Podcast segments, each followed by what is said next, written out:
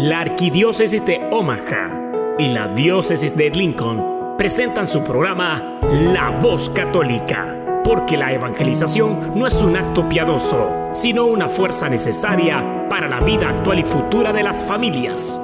Te invitamos desde ya a escuchar tu programa La Voz Católica.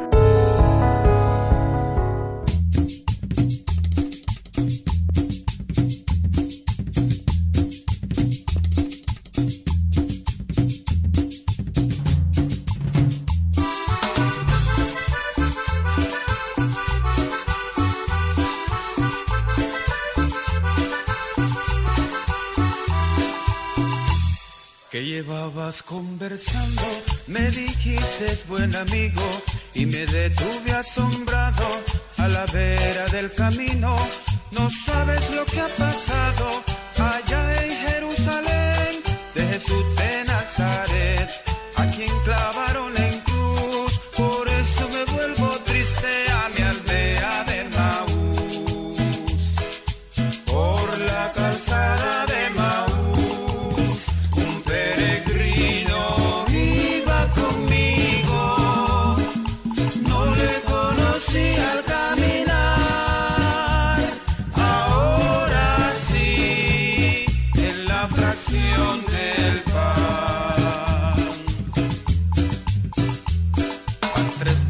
se ha muerto y se acaba mi esperanza. Dicen que algunas mujeres al sepulcro fueron de alba. Me dijeron que algunos otros también allá buscaron, mas se acaba mi esperanza. No encontraron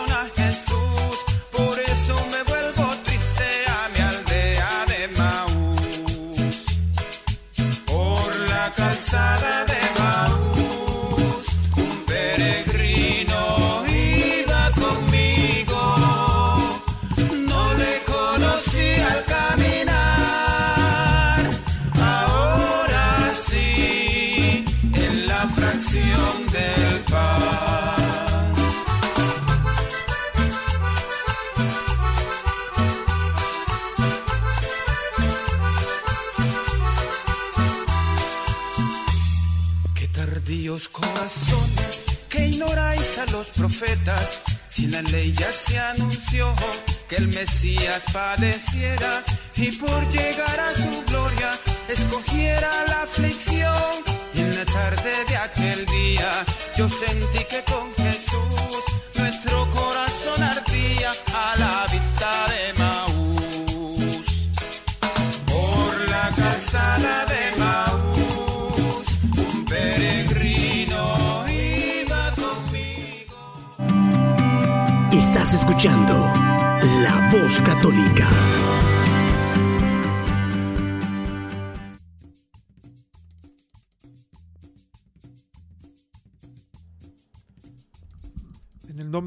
Y del Hijo y del Espíritu Santo. Amén. Ven Espíritu Santo, llena los corazones de tus fieles y enciende en ellos el fuego de tu amor. Envía Señor tu Espíritu y todo será creado, y se renovará la faz de la tierra. Amén. Muy buenos días queridos hermanos, estamos aquí esta mañana muy contentos de poder compartir con ustedes. Estamos muy alegres escuchando, acabamos de escuchar este canto hermoso, El Camino de Maús. Es un canto que me estremece el corazón de pensar de imaginar que nosotros somos esos peregrinos y que caminamos al lado de Jesús y que a veces no podemos reconocerlo. Pero bueno, soy su servidor y amigo, el diácono Gregorio Elizalde, con un programa más aquí en La Voz Católica. Muy contento esta mañana de poder compartir con ustedes. Bueno, hoy es el domingo de la misericordia. Y para empezar, pues vamos a escuchar al Padre Ernesto María Caro con una reflexión que se llama Un Dios de Misericordia. El elemento central sobre el que yo quisiera que hoy nos hiciéramos conscientes es que tenemos un Dios lleno de amor, un Dios lleno de misericordia. Y es un tema que ya hemos oído, lo hemos tocado bajo diferentes aspectos, pero que nunca debe de estar lejano a nosotros, porque lo importante, como lo he dicho ya en alguna ocasión, no es simplemente el saber que Dios me ama, sino el saber que este Dios que me ama es capaz de hacer cosas maravillosas en mi favor, en mi vida cotidiana. Él interviene misericordiosamente cuando nosotros nos acercamos a Él con nuestras necesidades. Y por eso hoy quisiera partir para nuestra reflexión desde un texto de la carta a los hebreos. En el capítulo 4, en el verso 16, nos hace una invitación el autor a que nos acerquemos a Dios con gran confianza. Dice, acerquémonos pues con confianza al trono de nuestro amoroso Dios, para que Él tenga misericordia de nosotros y en su bondad nos ayude en la hora de la necesidad. Yo quisiera que al salir hoy de nuestra Eucaristía, todos nos fuéramos con, con esa experiencia interior de saber que tenemos un Dios al que puedo recurrir en los momentos de necesidad que es un Dios poderoso. A veces tenemos la idea de un Dios insignificante, pequeño, o un Dios que se ha quedado en el cielo y que desde ahí dice, pues bueno, ojalá y les vaya bien en su caminar. No es así, hermanos. Dice el Salmo 103 en los versículos 13 y 14, que Dios está consciente de que estamos hechos. Somos gente débil, Así es la naturaleza humana, débil. Por eso nos damos un golpe y sangramos, nos enfermamos con una pequeña bacteria o cosas de estas. Por eso nuestra vida es así, siempre frágil. Y Dios lo sabe. Y como lo sabe perfectamente bien, no solamente nos visita, como hemos escuchado hoy en el texto del Evangelio que la gente decía, Dios ha visitado a su pueblo. Bueno, pues Dios ya no nos visita más, vive con nosotros. El texto que ya conocemos de sobra del final del Evangelio de Mateo en el capítulo 28, los últimos dos versículos, que dice, yo estaré con ustedes hasta el final de los tiempos. ¿Por qué? Porque lo necesitamos porque somos gente débil. Y no solamente necesitados en la parte económica, sino en todas las áreas de nuestra vida. Quizás el área económica sea de la que menos tendríamos que preocuparnos y acercarnos al trono de la misericordia, porque conocemos bien lo que dice el Señor en el Evangelio de San Mateo, en el capítulo 6 que ya hemos revisado en otras ocasiones, pues Jesús nos dice, que no saben que tenemos un Padre que está al pendiente de nuestras necesidades, de qué comemos y de qué nos vestimos? Dice, de eso se preocupan los que no conocen a Dios.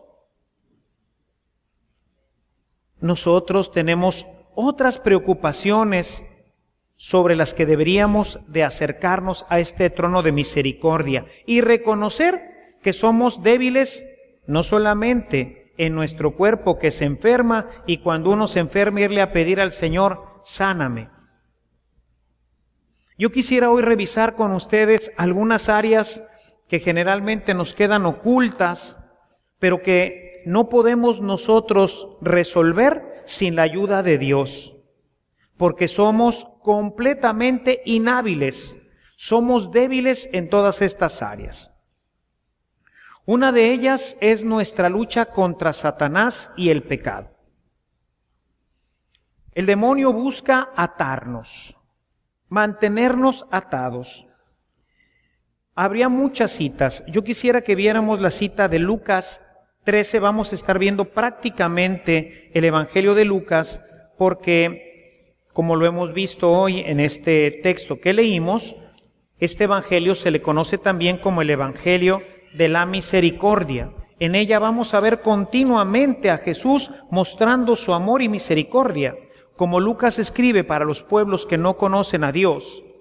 Y el Dios que conocen, pues era un Dios muy, pues, sádico, ¿verdad? Eran los dioses paganos, ¿verdad? Los dioses que comparados con nuestro Dios, pues nada que ver. Entonces Él hace mucho énfasis en el que el Dios en el que creemos los cristianos es un Dios lleno de compasión, es un Dios lleno de misericordia, que se apiada de todas nuestras miserias. Y uno de los textos, Él lo he tomado, tiene paralelos en los sinópticos, pero lo he tomado de Lucas porque siempre enfatiza el tema de la misericordia.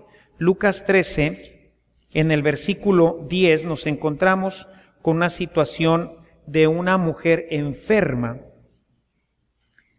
Dice, un sábado Jesús se había puesto a enseñar en una sinagoga y había ahí una mujer que estaba enferma desde hacía 18 años. Un espíritu maligno la había dejado jorobada y no podía enderezarse para nada. Cuando Jesús la vio, la llamó y le dijo, Mujer, ya estás libre de tu enfermedad. Entonces puso las manos sobre ella y al momento la mujer se enderezó y comenzó a alabar a Dios. Pero el jefe de la sinagoga se enojó porque Jesús la había sanado en sábado y dijo a la gente, hay seis días para trabajar, vengan en esos días a ser sanados y no en sábado. El Señor le contestó, hipócrita, ¿no desata cualquiera de ustedes su buey o su burro en sábado para llevarlo a tomar agua? Pues a esta mujer que es descendiente de Abraham y que Satanás tenía atada con esta enfermedad desde hace 18 años, ¿acaso no se le debía desatar aunque fuera sábado? Cuando Jesús dijo esto, sus enemigos quedaron avergonzados, pero toda la gente se alegraba al ver las grandes cosas que él hacía. Dios ha enviado a Jesús para desatarnos porque tiene misericordia de nosotros. Y por eso nosotros podemos acudir con confianza, como leímos en la carta a los hebreos. Y quizás van a decir ustedes, Padre, yo no estoy atado por Satanás, yo no tengo una enfermedad de este tipo. No, lo más seguro es que no. Pero estamos atados a pensamientos, estamos atados a veces a pecados Estamos atados a personas que lejos de hacernos bien nos hacen el mal. Vivimos atados. Y todos, ustedes y yo, tenemos muchas ataduras. Ataduras que Satanás ha hecho sobre nuestra vida para que no seamos felices. Esta mujer que hemos escuchado en el texto de Lucas, obviamente que no podía ser feliz. Imagínense esta mujer encorvada toda la vida, 18 años, atada por Satanás a esta enfermedad. ¿Cuántos de nosotros, esto lo veo muy frecuentemente en la confesión, atados a problemas sexuales, pensamientos morbosos, tendencias? Hoy el tema del homosexualismo, la gente que verdaderamente profundiza en la vida espiritual sabe que muchas de estas situaciones provienen de ataduras que el demonio va haciendo en nuestros jóvenes. Son ataduras. Gente que se empieza a relacionar con otra persona ya estando casada. Y luego por más que quiere y se da cuenta de que esto no está funcionando y que está empezando a tener problemas en su casa, y no la puede dejar. Y va a empezar a destruir toda su relación familiar, atados. Acérquense al trono de la misericordia. De veras, a veces me da la impresión de que la gente cree en un Dios que no tiene poder. He querido tocar a propósito este tema en esta resurrección porque nos damos cuenta de lo que es capaz de hacer Dios. Es capaz de hacer cualquier cosa para liberarnos, para desatarnos. No de este tipo de enfermedades, sino de otras quizás más graves que nos roban la felicidad, que destruyen nuestras familias, que destruyen nuestra sociedad. Hay mucha gente atada al alcohol, gente atada a las drogas, gente atada a la pornografía hoy en día. Esta es una amenaza tremenda que hay en nuestra sociedad, en jóvenes y adultos. Como lo tenemos al alcance de la mano, no hay ninguna droga tan alcance de la mano como la pornografía. Y yo veo muchachos, personas mayores que se acercan con este problema grave en su vida.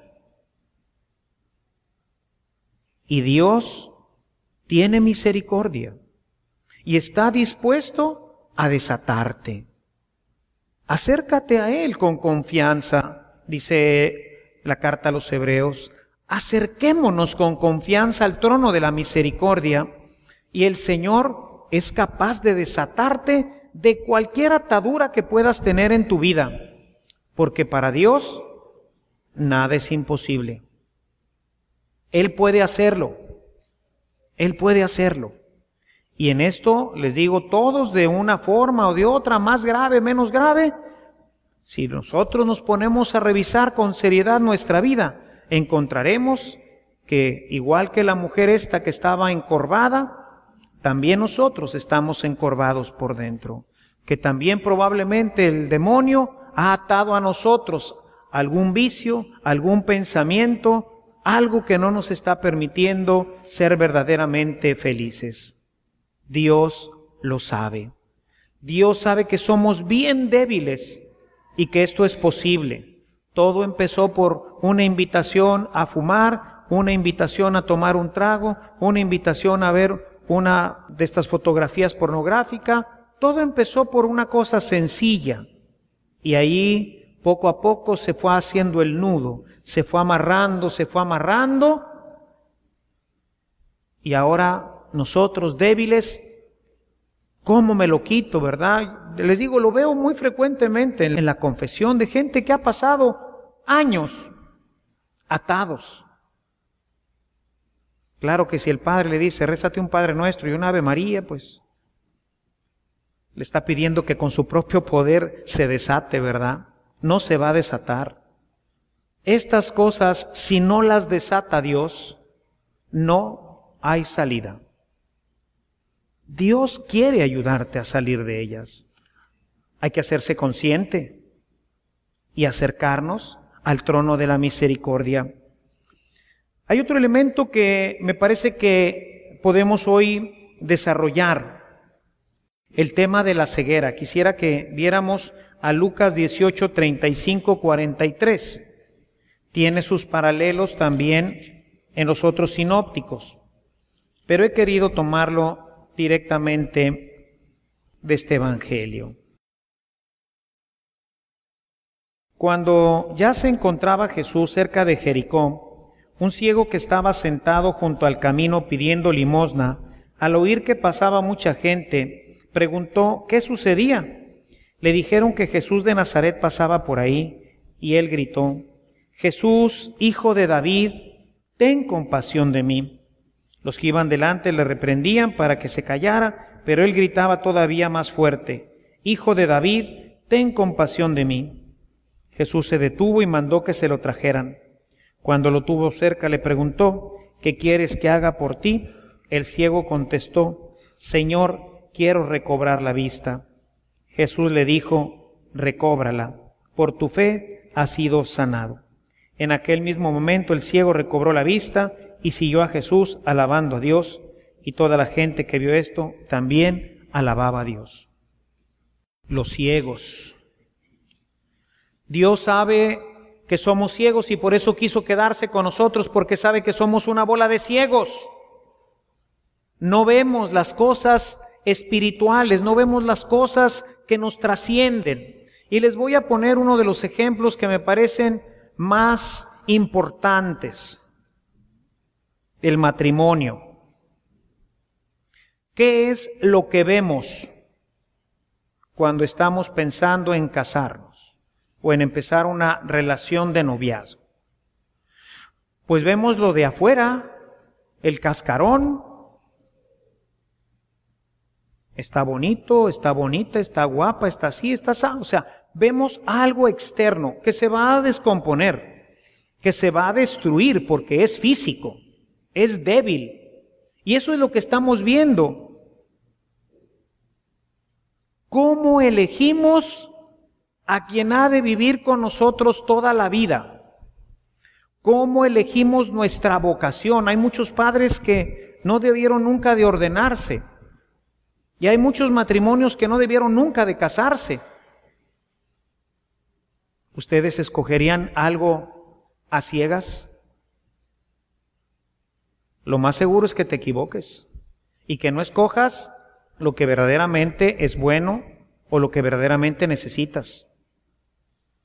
Y lo único que puedes ver tú en tu miseria, en tu pequeñez, es el cascarón porque tú no puedes ver el alma de la otra persona. En el trato como que más o menos puedes darte cuenta por algunas actitudes o algunas cosas que van viviendo juntos en el noviazgo, pero luego hay muchas decepciones, ¿verdad? Qué diferente sería si como el ciego de Jericó le diríamos, Señor, date cuenta que estoy ciego, ten misericordia de mí y permíteme ver lo que yo no veo. En estos 22 años en el tribunal, hermanos, la convicción que tengo es que al menos todos estos casos que yo he visto, que son tantísimos, digo, estas personas estaban ciegas. Cuando ellas escriben su relación de noviazgo, digo, caray, ¿y no se daban cuenta? A claras luces se ve que la relación no tenía viabilidad, que se estaban casando con una persona que no podía ser su pareja nunca. Y sin embargo, hicieron dos, tres, cuatro, cinco años de noviazgo y se casaron. Para durar a veces tres, cuatro meses, cinco, ocho, diez, un año, dos años y fracasar. Hay tantas parejas que hacen noviazgos más largos que matrimonios. Y cuando uno ve el escrito dice, ¿y no lo veías? ¿Y no te dabas cuenta de todo esto? ¿No? Ciegos. No puedo ver lo que no veo. Pero Dios sí lo ve. Dios puede abrir tus ojos y yo les insisto tanto a los muchachos, pídanle al Señor que les abra los ojos para que puedan ver si esa persona con la que están buscando establecer una relación para toda la vida es la adecuada.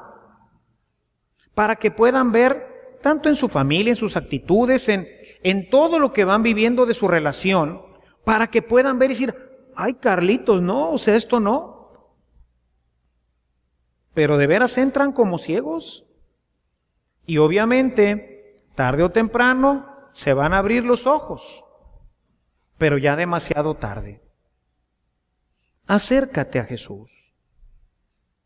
Una persona que tiene una vida espiritual fuerte, una vida que clama a Dios con su propia presencia, Dios es un Dios de misericordia. No te va a permitir meterte en un problema. No te lo va a permitir porque te ama. Pero nosotros no nos acercamos al trono de la misericordia. Hoy el hombre que ya conquistó el universo, el hombre que ha conquistado el genoma humano, se cree Superman. Todavía hoy, toda esta filosofía de Nietzsche del superhombre está presente en nuestra sociedad. ¿No nos damos cuenta de lo miserables que somos? ¿De que nosotros no tenemos como el Superman una visión de rayos X que pueda ver el corazón de la otra persona?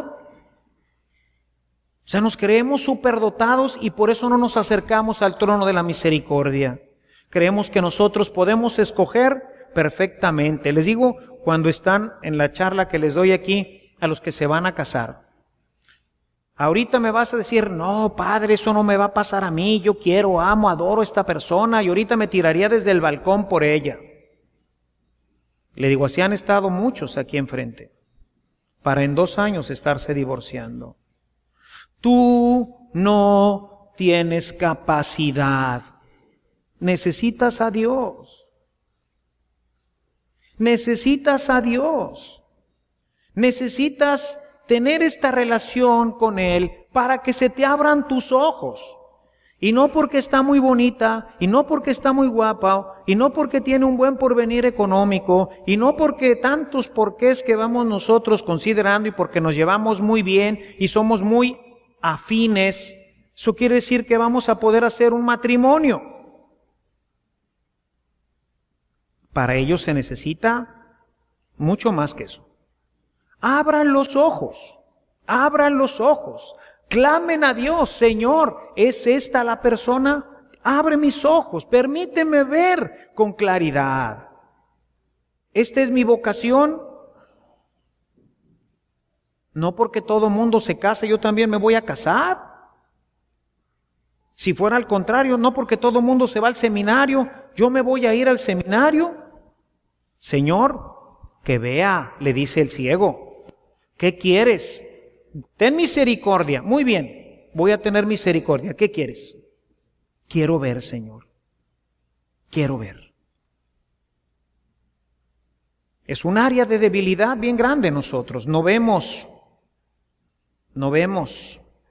Porque solamente vemos lo exterior. Vemos las apariencias.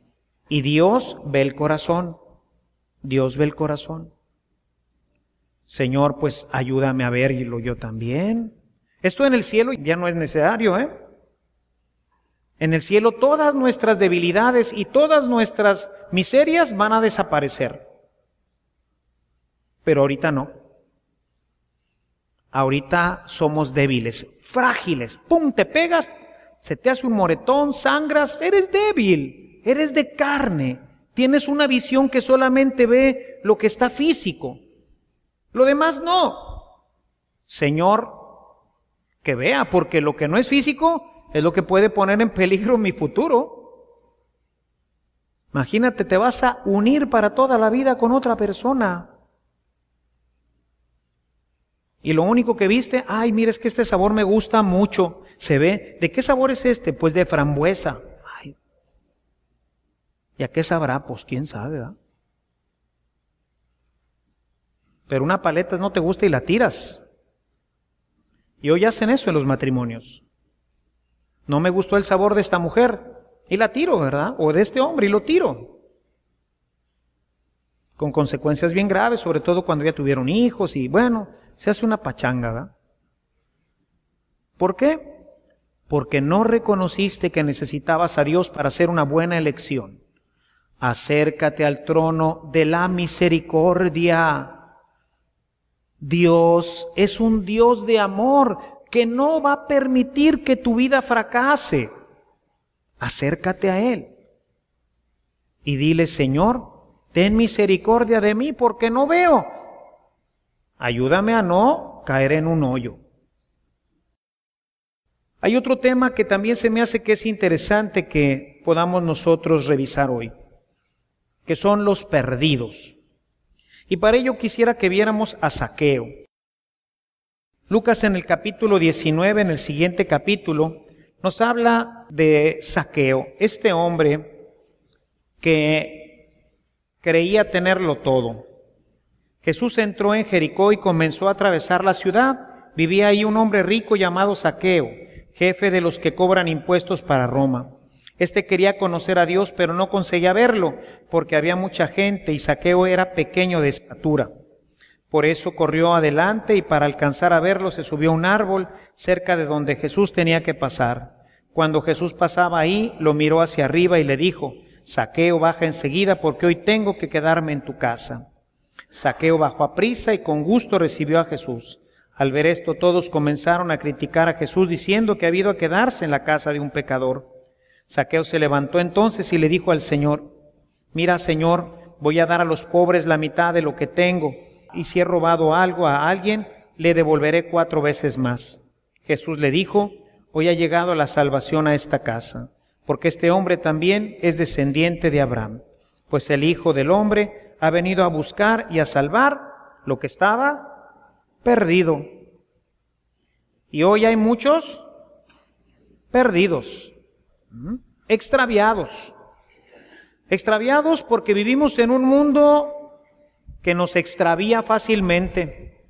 Vivimos hoy con criterios quizás como el de saqueo.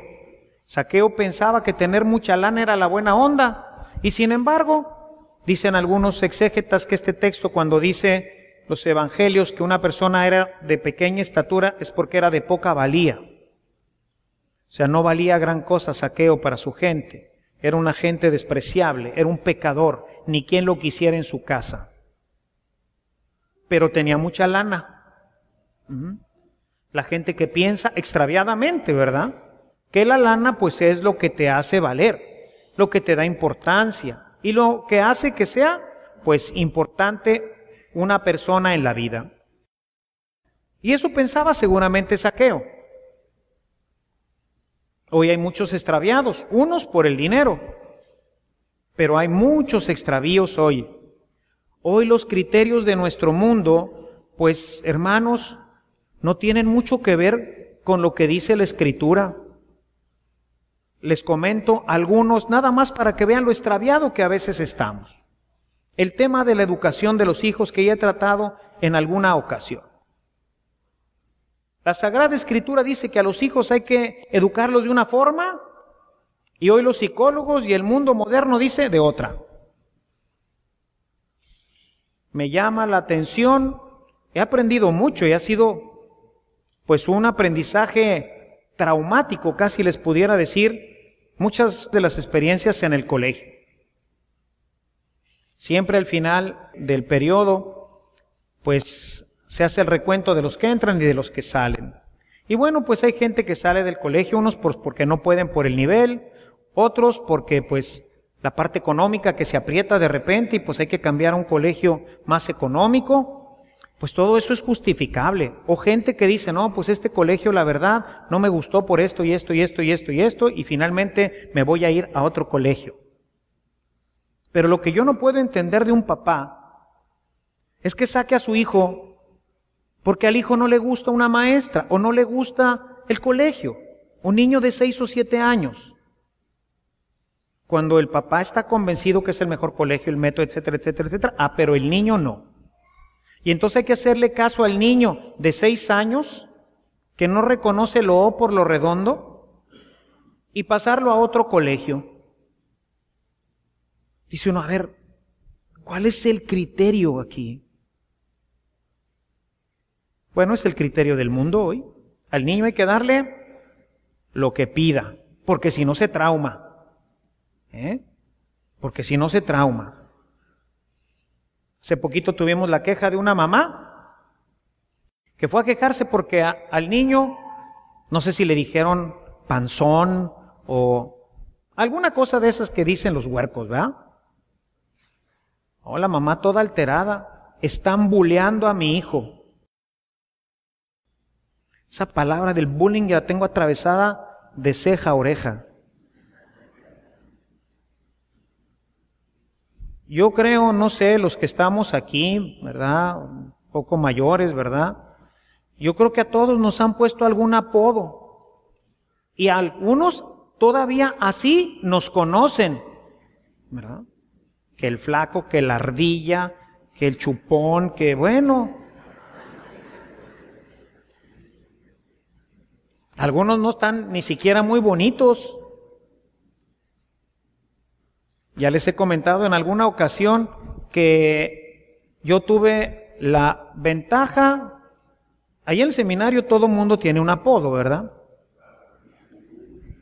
Y a veces no nos conocemos por los nombres, ¿verdad? Porque desde que entras, te etiquetan. Cuando yo entré al seminario, me tocó los lunes, son lunes de aseo, y hay que hacer el aseo de toda la casa, ¿no? Y entonces a mí me tocó, de mis primeros aseos, me tocó hacer los baños. Y entonces, pues algún hermano, este, pues había aventado todo el rollo del papel sanitario al excusado, ¿verdad? Y entonces pues me tocó tener que sacar el rollo de papel del excusado. Y luego el martes o el miércoles, ya no me recuerdo, teníamos una asamblea todos juntos, toda, se llaman divisiones, donde vivimos todos juntos en el menor. Y entonces, pues yo dije, no hombre, es que se la bañan, alguien fue y tiró todo el molote de papel. ¡Ja, ja, ja, el molote! Hasta la fecha.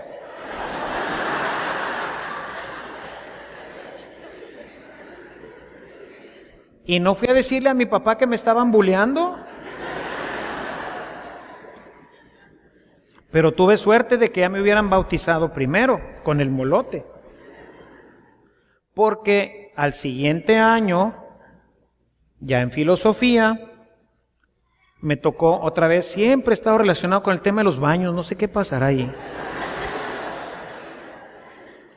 El siguiente año estaba también arreglando los baños, acababa de entrar a filosofía, porque hacemos un año fuera en Allende, ¿verdad? El año introductorio, y cuando yo llegué, la primera semana que estuve, me tocaron los baños. Y entonces vi que todas las cebolletas, ¿verdad? O sea, donde sale el agua, ¿verdad? Que se llama cebolleta, ¿verdad? Pues estaban casi todas tapadas. Y entonces nuevamente estaba la reunión esta de que les digo, donde está toda la división reunida, y entonces ¿qué les digo? No, pues es que las cebolletas están, la cebolleta, ja, ja, ja, ja. Pero no pegó mucho y nomás me dijeron como dos semanas la cebolleta.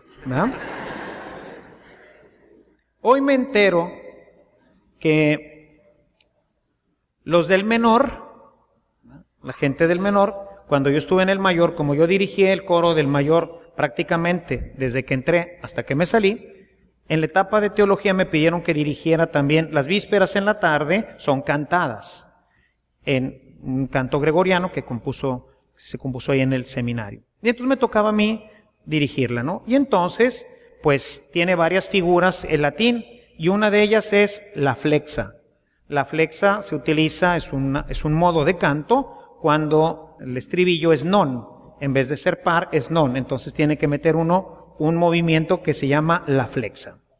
Hoy me entero que para toda esa generación yo soy el padre la flexa, ¿sí?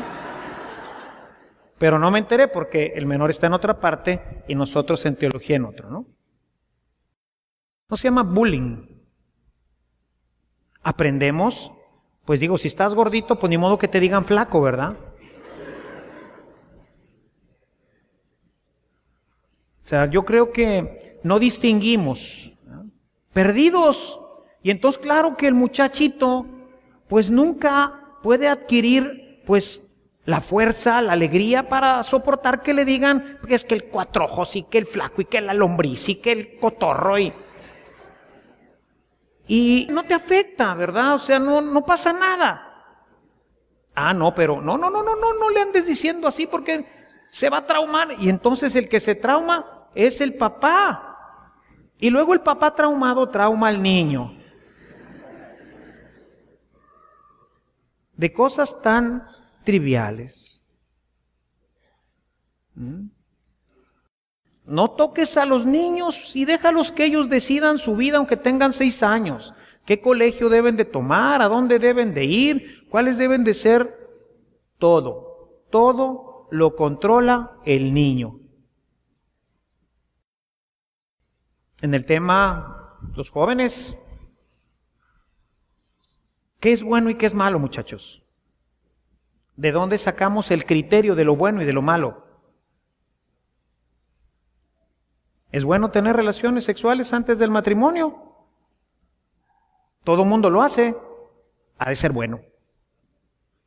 Lo vemos en las películas, lo vemos en las telenovelas, lo oímos en el radio, lo comentan nuestros grupos de referencia social y eso es bueno. Viven confundidos. ¿Mm? Muchachos, hermanos, papás, acérquense al trono de la misericordia y reconozcan que están confundidos, que vivimos en un mundo en el que la sociedad, particularmente empujada por los medios sociales, han ido cambiando la mentalidad de nuestro mundo y nosotros estamos en este mundo. Obviamente también nuestras cabecitas se empiezan a decir, Chihuahua, pues, ¿qué tan mal estará esto? ¿No será que, ay, híjole, pues, ¿dónde está la verdad? Gente que de escuela, ¿verdad? De que ha tomado clases y dice, ay, es que no sabía que no podía comulgar si no me había confesado. Y créanme que lo acepto, o sea, que pienso que así lo está entendiendo, porque eso es lo que se repite y se repite y se repite y se repite y se repite y te va confundiendo. Bueno, esto era bueno, era malo, ¿qué hacía? Pobre saqueo. Pero vino Jesús y le dio la luz. Él es la luz del mundo. Recuerden lo que dice del capítulo 9 de San Juan. Yo soy la luz del mundo. Pues acércate al trono de la misericordia y dile, Señor, ando en tinieblas, enciende la luz adentro, por favor. Señor, estoy confundido. Ayúdame a encontrar el camino. Señor, no dejes que me pierda. Pobreza que hubiera terminado perdido. Pero Jesús se lo encontró y lo reorientó. ¿Y entonces qué dice Saqueo? ¿Saben qué? Estaba bien mal. La lana no es el tema. Así que voy a repartir a los pobres la mitad, fíjense, la mitad de lo que tengo.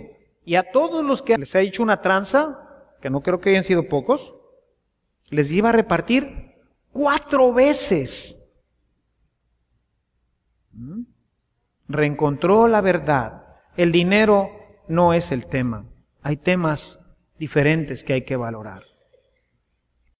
Tendría mucho que decir sobre este tema, pero quisiera cerrarlo con una cita de Eclesiástico. Eclesiástico 36, el versículo 16, que en nuestra versión no me convence completamente la traducción que viene aquí. Te les digo la traducción de donde la había tomado. Dice, Dios escucha las oraciones de sus siervos según el amor que tiene a su pueblo. El texto que yo había encontrado en otra versión, en la Biblia de América, dice, el Señor escucha el llanto y el clamor de su pueblo, porque tiene misericordia de él. Siempre que tú te acerques a Dios, te vas a encontrar con un Dios lleno de amor, con un Dios lleno de misericordia, con un Dios lleno de poder, que no quiere que tu vida se estropee, que quiere darte la vista para que puedas elegir adecuadamente, que quiere iluminar tu corazón para que camines en la verdad, para que no te pierdas, que quiere desatarte de todos tus vicios, de todas tus ataduras que hemos sido nosotros empujados por el demonio, creando en torno a nuestra propia vida. Este es el Dios del que nos habla hoy el Evangelio. Un Dios que cuando llega a Naín se encuentra con una mujer que necesita de su amor no va a sanar a todos, ni a resucitarlos, porque si no, pues cuándo nos iríamos al cielo. Pero nos va a consolar, nos va a dar fuerza, nos va a dar exactamente lo que necesitamos. Ni esta viuda, ni la mujer de la primera lectura, ninguna de las personas que Jesús resucitó le pidieron que lo resucitara. Ninguna. Él lo hizo para probar su poder. Él no resucita gente. Es un tema que ya hemos tocado. El que, imagínense, lo resucitan, imagínense, pobre Lázaro, enfermo, y después de la enfermedad se muere. Y ya descansas, ¿no? Imagínate que ya morís, ah, ya descansé, y otra vez regresa a la vida y te vas a tener que volver a morir. Te vas a volver a enfermar. Vas a tener que volver a pasar todo ese calvario Ya les he dicho que yo estoy seguro que después de su resurrección, Lázaro se echó una buena conversación con Jesús. Para decirle, compadre, yo sé que necesitas hacer milagros, pero ¿por qué yo? Está bien que era para que te creyeran, pero pues yo ya la había hecho, ¿no? Y otra vez empieza de cero. Dios no vino para resucitar gente, vino para consolarnos vino para mostrar su gran amor y su gran misericordia. Por eso yo los invito, mis hermanos, a que se acerquen con gran confianza al trono de la misericordia de Dios en todas estas áreas de nuestra vida que son tan importantes. Recuerden lo que decía Jesús. Al que pide, se le da. Al que toca, se le abre.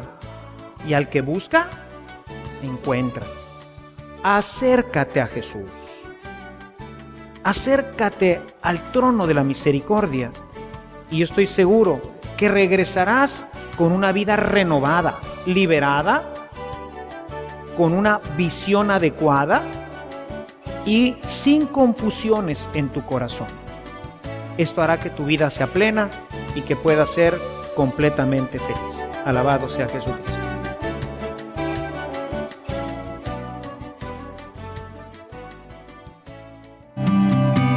Estás escuchando La Voz Católica. Mucha gente tiene devoción a la Divina Misericordia y lo ha rezado al menos una vez en su vida. Sé que los que me están escuchando alguna vez lo hemos hecho, rezar la coronilla a la Divina Misericordia, pero poco sabemos su origen la imagen de la Divina Misericordia le fue revelada a Santa Faustina, una mujer de Polonia, en el año de 1931, y Jesús mismo le pidió que se pintara, explicándole luego su significado y lo que los fieles alcanzarían con la veneración de la imagen. Pero la imagen más conocida de esta devoción es la tercera que se realizó. Vamos a ver cuál es su historia. Tras la revelación en 1931 de Jesús a Santa Faustina y la petición de que realizara un cuadro mostrando la divina misericordia, la religiosa pidió a Eugenio Kasimirovsky que lo llevara a cabo, o sea, que pintara el cuadro. Este señor lo hizo siguiendo las indicaciones de Santa Faustina y lo terminó en 1934. No obstante, Santa Faustina lloró al ver que la imagen acabada no reflejaba toda la belleza de Jesús, pero él animó. El segundo cuadro fue hecho por encargo de la Congregación de las Hermanas de la Madre de Dios de la Misericordia en 1942 y este fue hecho por el artista Stanislao Batovsky. Sin embargo, durante la insurrección de Varsovia, la capilla y la imagen fueron consumidas por el fuego.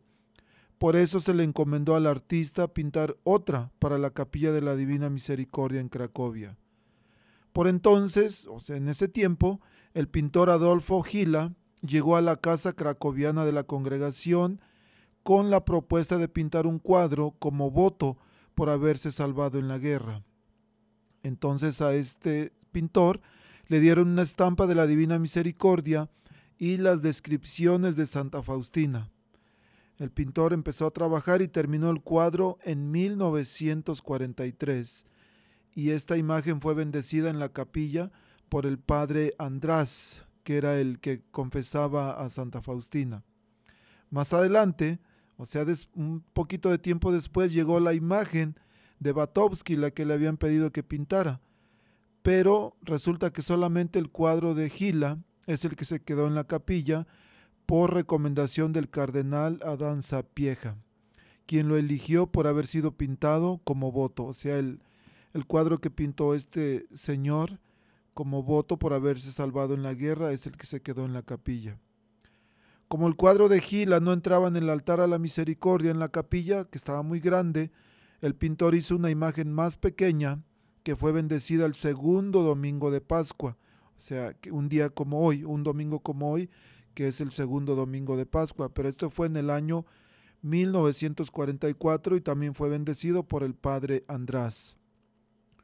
En 1954 el mismo pintor, o sea, Gila, repintó el lienzo, eliminando la pradera y el matorral que había puesto, y colocó el fondo oscuro con el suelo bajo los pies de Jesús. Esta imagen de Gila se hizo famosa por las gracias que recibían los fieles y ahora es la más difundida en el mundo. Entonces, si ustedes se dan cuenta, por ahí andan dos imágenes, pero una es la más conocida. De esta manera se cumplió el pedido de Jesús a Santa Faustina. Deseo que esta imagen sea venerada primero en su capilla y después en el mundo entero. Y la manera en que le fue revelada a Santa Faustina, la misma Santa Faustina cuenta en su diario que un día al anochecer, estando en su celda, vio al Señor Jesús vestido con una túnica blanca. Tenía una mano levantada para bendecir y con la otra tocaba la túnica sobre el pecho. De la abertura de la túnica en el pecho salían dos grandes rayos, uno rojo y otro pálido. Después de un momento Jesús me dijo, está contando Santa Faustina, pinta una imagen según el modelo que ves y firma, Jesús en ti confío. Deseo que esta imagen sea venerada primero en su capilla y luego en el mundo entero. Jesús le señaló, prometo que el alma que venera esta imagen no perecerá. También prometo, ya aquí en la tierra, la victoria sobre los enemigos y sobre todo, a la hora de la muerte, yo mismo la defenderé como mi gloria. Otro día, estando Santa Faustina en oración, Cristo le dijo, los dos rayos significan la sangre y el agua. El rayo pálido simboliza el agua que, justifica a las almas y el rayo rojo simboliza la sangre que es la vida de las almas. Ambos rayos brotaron de las entrañas más profundas de mi misericordia, cuando mi corazón agonizante fue abierto en la cruz por la lanza. Entonces, esto nos, nos lleva a la imagen en el momento que Jesús está en la cruz, ha sido crucificado y cuando van a checar a ver si ya había muerto, y dice el Evangelio que uno de los soldados tomó una lanza y le picó el costado, y que en ese momento salió sangre y agua del costado de Jesús. Bueno, eso es lo que, lo que Jesús le dijo a Santa Faustina, que es lo que de alguna manera está relacionando la imagen de la Divina Misericordia con ese momento que sucedió cuando Jesús estaba en la cruz. Y dice Jesús también, le dice a Santa Faustina, estos rayos protegen a las almas de la indignación de mi Padre. Bienaventurado quien viva a la sombra de ellos, porque no le, alcanzará la justa mano de Dios. Santa Faustina contaba todo esto a su, a su confesor, el actual beato Padre Miguel Sopoco, quien designó al pintor Eugenio Kasimirovsky para que realizara la imagen según las indicaciones de la santa, como les había dicho al principio. Una vez cuando estaba en el taller de aquel pintor que pintaba esa imagen, vi que no era tan bella como es Jesús. Me afligí mucho por eso. Sin embargo, lo oculté profundamente en mi corazón. Esto lo escribió Santa Faustina en su diario. Dice también Santa Faustina, fui a la capilla y lloré muchísimo. ¿quién te pintará tan bello como tú eres? Como respuesta oí estas palabras, no en la belleza del color, ni en la del pincel está la grandeza de, de esta imagen, sino en mi gracia. Entonces, queridos hermanos, hermanas que me escuchan, cuando nosotros oramos frente a esta imagen, y no solamente frente a esta imagen, sino a frente a cualquier imagen que tenemos, lo que estamos pidiendo es recibir la gracia de Jesús. Y especialmente en esta imagen, lo más importante es que pedimos su gracia porque estamos orándole a Él. Y confiados en eso, podemos recibir muchas gracias a través de esta devoción. Entonces no tengan miedo a hacer esta devoción, no tengan miedo a rezarla. Es un arma muy poderosa que podemos utilizar. Bueno, estamos celebrando el Día de la Misericordia y no podemos permitir que no tengamos un, canto. Entonces el próximo canto se llama precisamente Canto a la Divina Misericordia.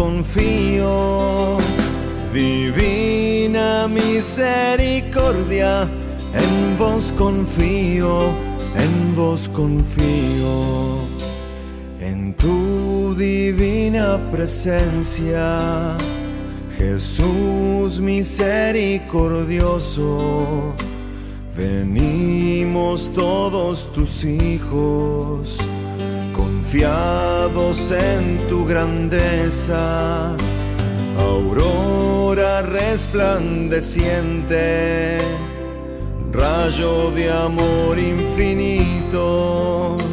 Bendice hoy a tu pueblo, oh Rey de la gloria, oh Dios de bondad con llamas de luz eterna, consuela mi alma sedienta está. Jesús, en vos confío, Jesús, en vos confío, divina misericordia, en vos confío, en vos confío.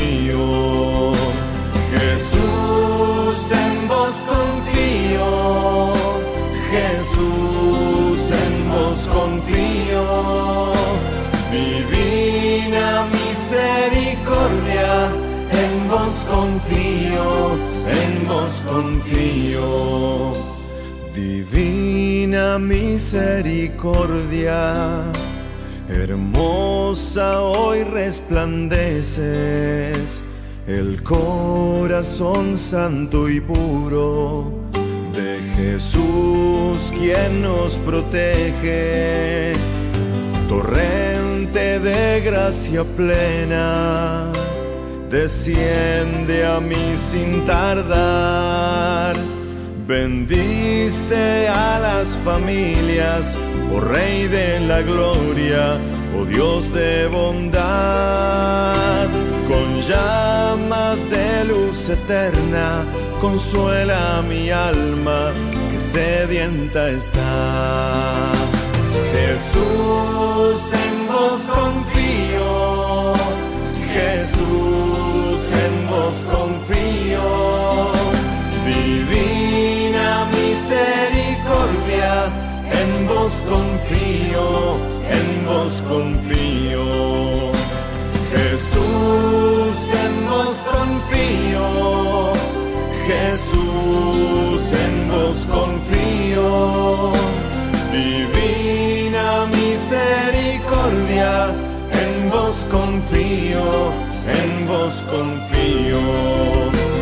Jesús, en vos confío, Jesús, en vos confío. Divina misericordia, en vos confío, en vos confío.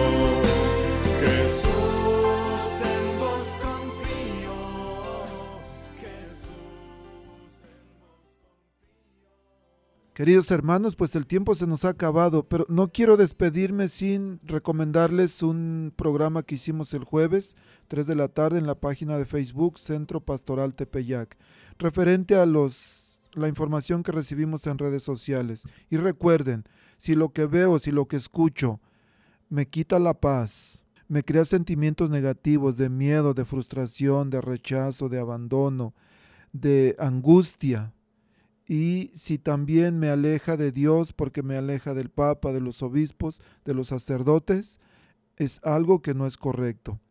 Estemos muy atentos y sobre todo recordemos que este es un momento importante en nuestra vida para fortalecernos de una manera privada, para ponerle bases a nuestra fe, a lo que creemos. ¿Cómo? Pues bueno, profundizando en las escrituras y leyendo el catecismo, el machete del católico. Que Dios los bendiga y nos vemos la próxima semana. Adiós. La Arquidiócesis de Omaha y la Diócesis de Lincoln presentaron su programa La Voz Católica porque la evangelización no es un acto piadoso, sino una fuerza necesaria para la vida actual y futura de las familias. No olvides que el próximo domingo tienes una cita aquí en La Voz Católica, de 8 a 9 de la mañana por esta emisora.